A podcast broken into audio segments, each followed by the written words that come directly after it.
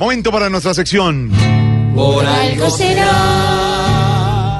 Don Álvaro Forero, los recursos de la venta de la ETV serán destinados según el distrito a inversión social y a la financiación de proyectos contemplados en el plan de desarrollo.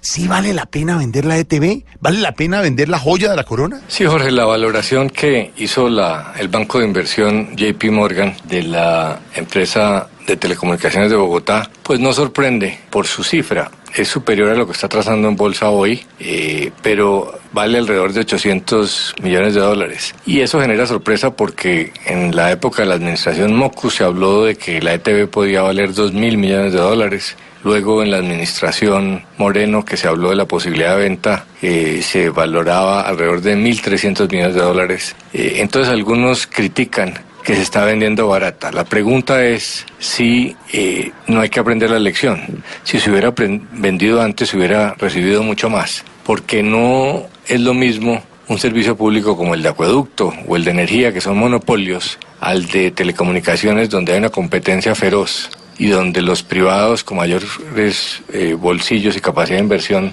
eh, le han sacado delantera a la ETV. Hoy en día otras firmas han ido, han ido colonizando eh, a Bogotá, pero sobre todo las líneas fijas, que eran el grueso de la, del patrimonio y la utilidad de la ETV, eh, ha ido perdiendo relevancia en el mercado. Hay muchas personas que ya ni siquiera tienen línea fija en la casa, eh, sino solo celular, y eso ha hecho que la competencia reduzca el valor.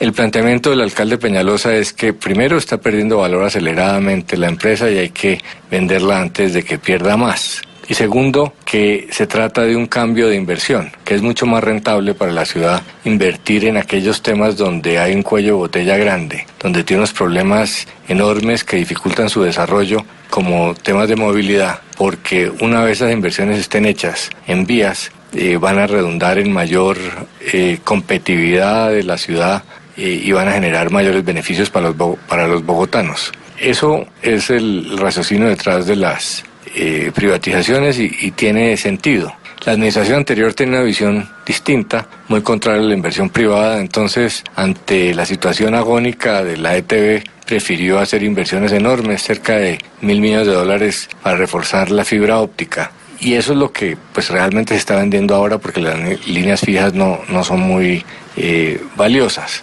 Nunca se va a saber bien eh, si una privatización eh, pudo ser mejor o no, pero en el caso de telecomunicaciones está probado.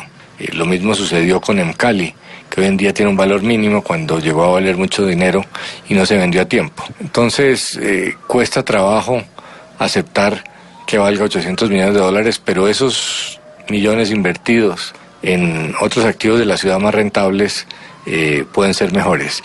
Y aunque algunos no lo acepten, pues los privados tienden a prestar mejor servicio y a ser mucho más competitivos eh, que los públicos. Para que la ETV no se termine muriendo, necesita inversiones muy grandes y obviamente la ciudad no puede sacar recursos de educación o de salud o de otras inversiones sociales en eh, inversiones de telecomunicaciones que primero se pueden perder y segundo que se demoran en recuperar y se necesitan en otras partes. Entonces, a pesar de la controversia, eh, la venta de la ETV puede terminar siendo una buena noticia para Bogotá.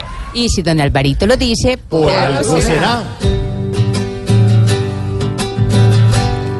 Lo importante es que al menos paren con negociación su devaluación. Dos millones de los verdes antes era su valor y hoy todo es menor.